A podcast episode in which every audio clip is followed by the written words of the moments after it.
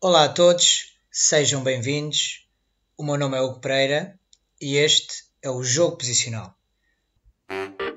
Ei, novo podcast, Jogo Posicional, está aí a surgir. Impossível é não seguir, não há nada igual, é o tal e é o tal. Nova filosofia, dá para ti e inclusive até para a tua tia. Jogo posicional. Olá, malta, sejam bem-vindos a mais um episódio de Jogo Posicional. Este é o episódio número 5, mas que é o sexto, porque contabilizamos o zero. Hoje iremos falar sobre o Clube Atlético Velez Sarsfield de Gabriel El Gringo Heinz. A Gabriel Heinz chegou a este clube uh, no final de 2017, dezembro, penso eu. Como vocês sabem, sou treinador de futebol e sou treinador de futebol na China. Isto faz com que residir uh, neste país dificulta a visualização, não é? O visionamento de, de jogos de futebol uh, de uma forma geral, especialmente de, de jogos de futebol do, do, campeonato argentino. Mas até é bom que isso, que isso tenha acontecido porque permitiu durante estes uh, dois anos e meio permitiu que a ideia de Heinz e o Velez de Heinz fosse, fosse crescendo e se fosse consolidando. E portanto atualmente ou até o último campeonato uh, o seu jogar tem uma expressão muito superior à que teve quando quando ela chegou no seu primeiro ano. As coisas estão os comportamentos estão muito mais consolidados os jogadores estão muito mais identificados com, com a ideia e a abordagem do treinador e, portanto, acaba por ser um, positivo no sentido que permite uma melhor análise àquilo que é uh, este Velez. Se definisse numa palavra aquilo que sinto quando vejo este Velez jogar, seria enamoradíssimo. E porque estou completamente enamorado da forma como este Velez joga, por aquilo que me transmite e, e não sou o único a dizê-lo. Não que necessite, não que necessite de alguém para me ajudar a justificar o porquê de eu gostar, mas, mas porque realmente é, é uma equipa que transmite sensações, é, é uma equipa com uma abordagem diferenciada e também o diretor técnico, vulgo treinador, do Clube Social e Deportivo Defensa e Justiça, um, e isto estamos a falar nada mais nada menos de que do goleador e do ex-goleador e ex-avançado Hernan Crespo que, que sente o mesmo quando questionado sobre que equipas eh, e sobre que estilos de jogo o apaixonam ou o atraem no seu país, tal como podemos ouvir numa entrevista que ele deu à, à Fox Radio Sports. Bueno, eh, lo del gringo Heinze me, me, me encanta por lo que propone este, y, lo, y lo que hace. Nas suas, nas suas primeiras semanas no comando do, do Velez, um jornalista perguntou, perguntou a, a Heinz o, o que é que ele havia decidido para os seus jogadores, eh, a forma que iria jogar, etc, etc. Ao que ele respondeu. E é isto desde o início que Heinz tem feito. Tem proposto uma abordagem bem diferenciada daquilo que é, ou no que ao, ao jogar diz respeito, especialmente no futebol argentino bem sabemos que o treinador decide, não é? Mas a questão aqui fundamental, ou a mensagem que Heinz queria passar é que tem que existir um convencimento da sua mensagem, das suas ideias para os jogadores executarem aquilo que El Gringo acha que seja a melhor forma para os ajudar a ganhar e para ter prazer no jogo. O Vélez é uma equipa que contrasta um bocadinho com, com a sociedade atual e também com o campeonato azul celeste, campeonato argentino, um campeonato com onde o futebol se joga a uma alta velocidade, de uma forma extremamente constante, onde existe muito choque, muita pressa, que já falámos em, em episódios anteriores, e, e Heinz propõe uma ideia muito mais paciente, uma ideia onde a bola é um elemento fundamental, onde existe um respeito e um carinho por esta, e onde existe uma construção de algo de uma forma mais equilibrada e sustentada para chegar ao objetivo do jogo.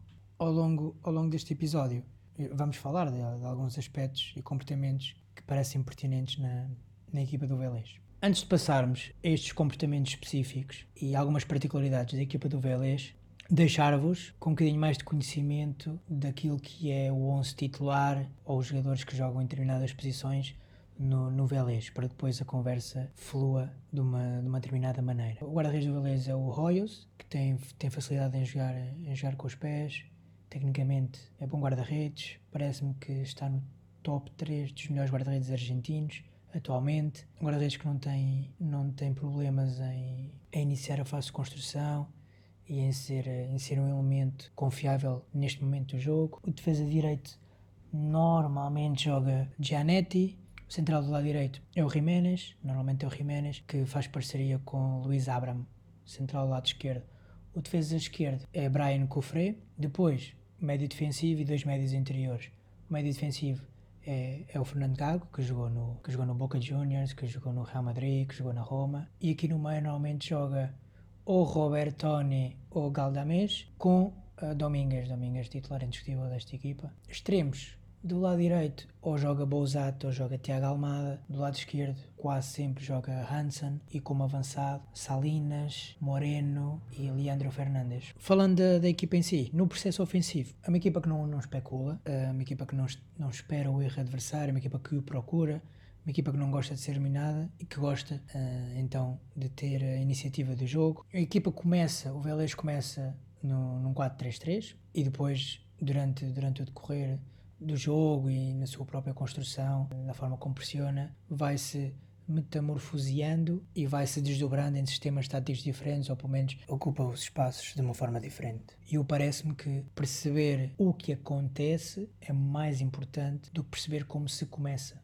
Sabemos que começa num 4-3-3, mas obviamente que os sistemas são dinâmicos e importa mais perceber o que acontece após esta fase inicial do que perceber como é que ela começa. Relativamente à primeira fase de construção, como tudo começa, ela acontece quando o Gago joga, a equipa constrói, 90% das vezes a equipa constrói a 3. Quando Gago joga. Quando Gago não joga, dos jogos que eu, que eu observei, que eu analisei, a equipa constrói quase sempre, quase sempre a 4. Gago então baixa no meio dos dois centrais, centrais é um bocadinho de largura, e os dois laterais são potenciados e sobem no terreno para fazer 4 na linha, na linha média com os dois médios interiores. Os três avançados, uma vez que os laterais estão abertos no corredor, nos corredores laterais, os dois extremos vêm dentro e fazem uma linha de três com o avançado, com o avançado centro. Quando falamos desta construção a três, importa perceber a intenção de construir a três. Tal como acontece um bocadinho com o Guardiola, Heinz quer que a linha seja tocada, ou seja, quer que os extremos, os laterais, os médios interiores, quer que toquem linha, quer que ocupem esses espaços e que deem amplitude ao seu jogo, ao seu jogo posicional. Mas o Vélez é um bocadinho diferenciado do Guardiola, ou do Manchester City do Guardiola, porque Guardiola, quase sempre a ocupação desses espaços é promovida pelos extremos da equipa. Sterling, eh, Bernardo Silva, Sané, Marrez. Esta é garantida quase sempre, quase sempre, quase sempre pelos extremos da equipa. Relativamente ao Vélez, a preocupação é ocupar, ou a intenção, melhor dizendo, a intenção é ocupar esses espaços e não tanto quem os ocupa. Obviamente que em função do local, se estamos no corredor direito, obviamente que o extremo esquerdo não vai ocupar esse local, nem o médio interior esquerdo vai ocupar esse local, mas sim o lateral direito, o extremo direito, o médio interior direito, e portanto o importante aqui é que as posições sejam ocupadas em detrimento de quem atua lá.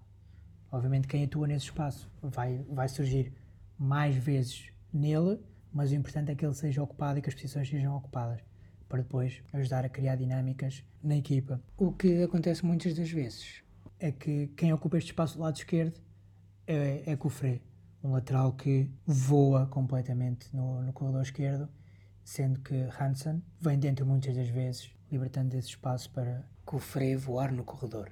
Obviamente que esta construção a 3 permite que os três jogadores da frente venham para o corredor central e aqui construam uma situação de quase igualdade numérica ou igualdade numérica. Porque muitas das vezes o que acontece é um avançado para dois defesas centrais, se o extremo vier dentro fica 3 para 2, se o lateral lado contrário fechar 4 para 2 ou 4 para 3, em função também daquilo que são as dinâmicas das equipas e de quantos jogadores põem no, no último terço ou no setor ofensivo. Mas nesta ideia de, de Heinz, os três jogam, jogam dentro, especialmente na construção a 3, o que promove uma ou uma quase igualdade numérica ou uma igualdade numérica. Este facto, aliado aos laterais se projetarem nos corredores laterais, permite que exista muito mais espaço no corredor central para que os médios interiores, Domingues, Calamés ou Robertoni, possam, especialmente através, Domingues através da condução e de um contra um, e Robertoni ou Calamés através do passe, do passe de ruptura, possam criar desequilíbrios. E também, e também Gago tem aqui um papel fundamental, porque existindo mais espaço neste corredor central, Gago com a capacidade de passe que tem e com a capacidade que tem de esconder o passe até o último instante, faz com que seja muito mais fácil para a equipa, através de Gago, quebrar linhas de pressão e romper linhas de pressão com um passe mais profundo. Até porque Gago tem essa, tem essa consciência de si próprio, que raramente, ele raramente lateraliza, ele procura o passe vertical para quebrar estas linhas de pressão, como falei anteriormente, e assim desequilibrar a equipa adversária. E agir perceber que Gago tem esta percepção de si mesmo, e numa entrevista à Fox Sports Radio, ele diz isto. Pero de alguna manera vos tenías una, una, capacidad de esconder el pase, o sea, sí, pero bueno, vos eso... mirabas para un lado y eso hacía, o sea, yo me pongo, a mí me pasó lo mismo con Redondo, me pasaba, por eso estoy con ese tema, porque a mí me pasaba lo mismo con Redondo, Redondo miraba para un lado y te hacía tic para acá, y entonces eh, nadie eh, en, el, en el abanico de los defensores no te tomaban, o sea, Claro. porque no estaban esperando ese pase, estaban, se, se iban con la mirada del, Mm. del lanzador.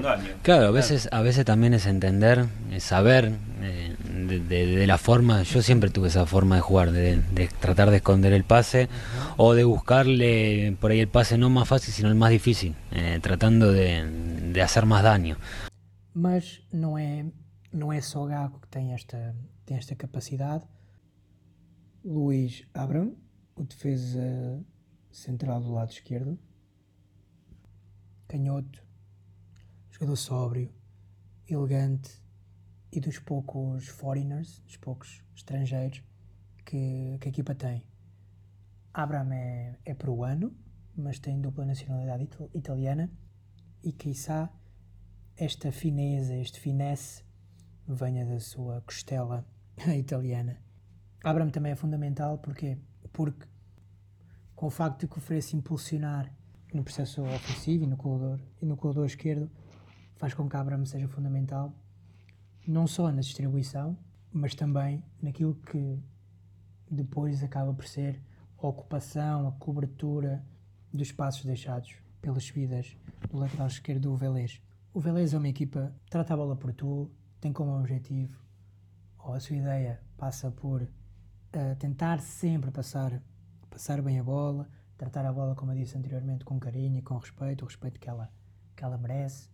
E, e como dizia Gullit, o melhor passe é aquele que eu quero receber. E portanto existe essa preocupação de passar bem a bola. E, e portanto é uma equipa, uma equipa paciente, cujo propósito é utilizar a bola como veículo para fazer mover as peças adversárias e assim encontrar os espaços vazios para a criação de situações de finalização. E é uma equipa que tem uma, uma dinâmica muito própria. E dois dos motores desta dinâmica são dois, são dois meninos.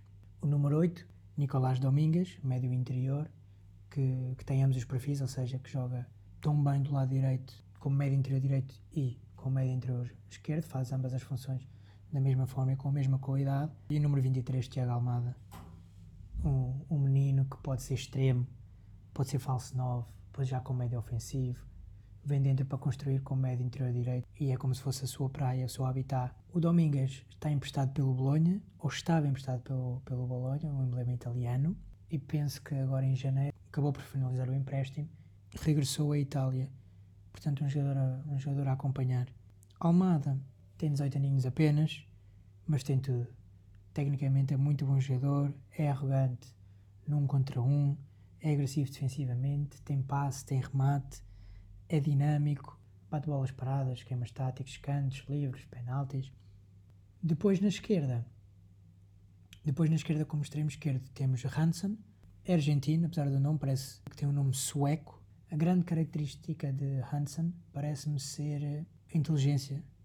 A inteligência com que ele percebe em que momento e de que forma deixar os espaços para que o Freire possa voar pelo corredor esquerdo. Parece-me ser a grande qualidade, o grande atributo de, de Hansen, para além depois de ser uh, super agressivo defensivamente, ter, ter qualidade no trato da bola, mas a inteligência com, que ele se move no campo parece-me ser a sua, a, sua maior, a sua maior arma.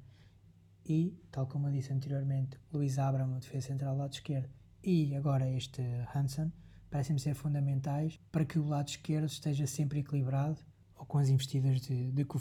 Depois o avançado, ou os avançados, alternam entre Salinas, Leandro Fernandes também acabou por sair agora para o Independiente, o Moreno, Moreno mais batalhador, uh, um jogador mais, mais chato que desgasta, desgasta uma defesa, Leandro Fernandes que acabou por sair, um jogador que é agressivo defensivamente, mas tem mais, tem mais finesse, tem um bom último passe, são jogadores diferentes, que defensivamente trabalham muito, mas que depois acabam, obviamente, no jogo por dar coisas diferentes à equipa.